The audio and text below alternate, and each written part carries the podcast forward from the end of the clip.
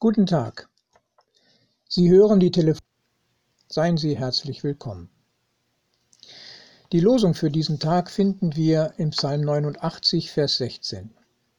Wohl dem Volk, das jauchzen kann, Herr, sie werden im Licht deines Antlitzes wandeln. Liebe Hörerinnen und Hörer, wohl dem Volk, das jauchzen kann, so heißt es hier. Ich denke spontan, welches Volk kann zu dieser Zeit jauchzen? Ich frage, wem ist denn angesichts der Pandemie zum Jubeln zumute? Es gibt doch kaum ein Volk, das nicht unter der Corona-Krise leidet, zumindest heftige Einschränkungen und spürbare Folgewirkungen erlebt. Mit Ausnahme der großen Weltkriege hat es das auch noch nicht gegeben, dass fast alle Völker dieser Erde davon betroffen sind.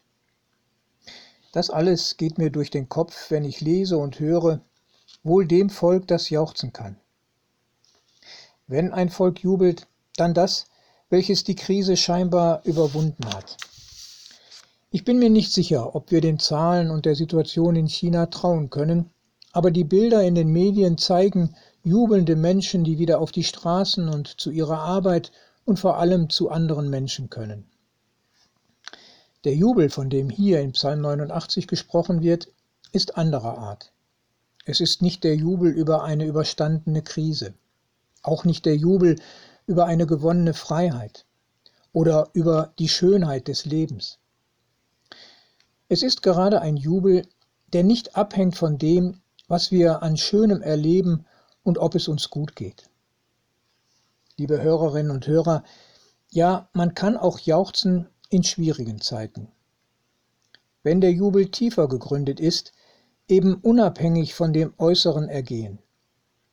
Hier geht es um die Beziehung und das Vertrauen zu Gott. Hier geht es um die Freude, mit Gott verbunden zu sein. Das Jauchzen des Volkes gehört zu einem Fest, das zur Zeit des Alten Testaments gefeiert wurde und in einem feierlichen Gottesdienst zum Ausdruck kam.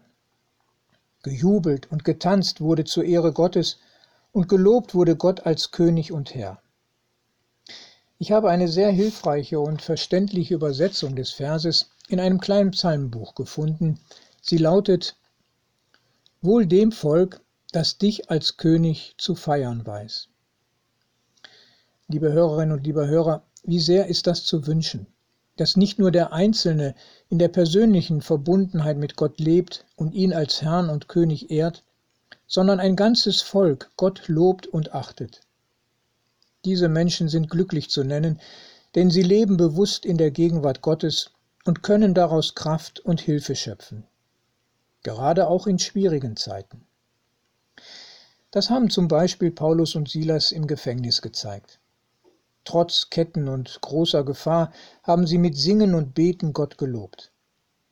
Und Gott hat ihre innere Freiheit auch in äußere Freiheit geführt und sie bewahrt und gesegnet. Liebe Hörerinnen und Hörer, ich möchte Sie ermutigen, Gott zu vertrauen und ihn zu loben. In seiner Gegenwart zu leben, bringt auch Licht in dunkle Zeiten. So bete ich zum Schluss mit den Worten, die der Beter des 89. Psalms gesprochen hat. Guter Gott, glücklich ist das Volk, dem es vertraut ist, dich zu loben. Herr, du wendest ihnen dein Angesicht freundlich zu und so gehen sie gesegnet ihren Weg. Ja, guter Gott, danke für deine Gegenwart und Hilfe in den großen Herausforderungen, die wir gerade erleben. Wir sind nicht ohne dich. Du machst unser Leben hell. Amen. Herzlich grüßt Sie, Ihr Ralf Schöll.